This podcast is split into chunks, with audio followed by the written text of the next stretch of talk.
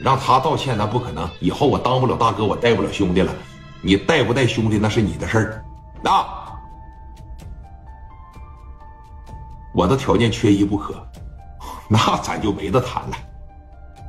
拿二十万不少，几个老头一人分吧几万块钱，比他们两年三年的工资，比五年的工资都要多了。一个月不才挣几百块钱吗？我给拿二十万啥概念呢？谈不了，谈不了就拉鸡巴倒。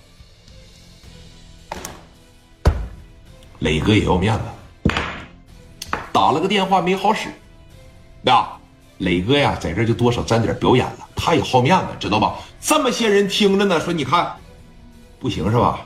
啊，没给我面显得自个儿像不行一样。磊哥当时在电话里边就说啥呀？你答应了就行啊！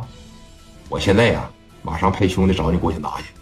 啊，好嘞，嗯，电话叭的一撂，那边什么玩意儿？是答应了，要二十万，多一分钱没有啊？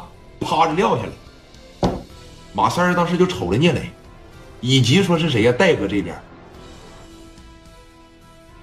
兄弟那边答应了，答应了。我聂磊办事儿，不就是打个电话的事儿吗？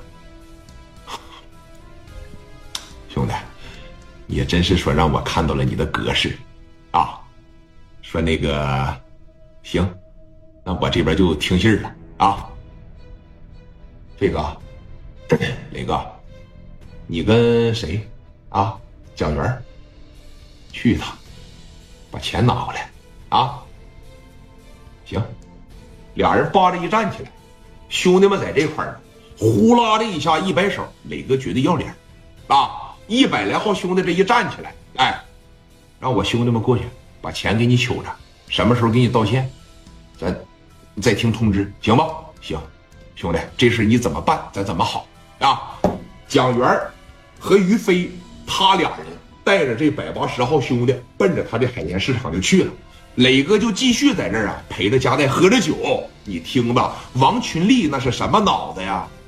聂磊的军师，他也知道人家在电话里边没怎么给面他了解山东这边的社会，不可能说打个电话我就全部照办啊。他也知道磊哥这会儿多少有点下不来台了，为啥要一带拿点钱要一百来号兄弟去啊？你不给钱，这帮人就打你了。蒋元跟于飞过去就得揍你。王群力这边一站起来啊。说这个，戴哥，哥，你们先喝着，我出去打个电话啊！我这个叮嘱叮嘱蒋元他们，你去吧。看了一眼王群力，王群力这边会心的一点头。什么叫军师啊？你怎么说能在一个大哥的身边待着安心、待着放心呢？你得时刻揣摩着老大的心思，为他排忧解难，你才是个好兄弟。磊哥都这么瞅你了啊？什么意思？你直接说呗。那你跟个傻子有啥区别呀？啊，把门一打开，一关上，来到了隔壁包房里边，把电话当时就打给蒋元了。啊，听着。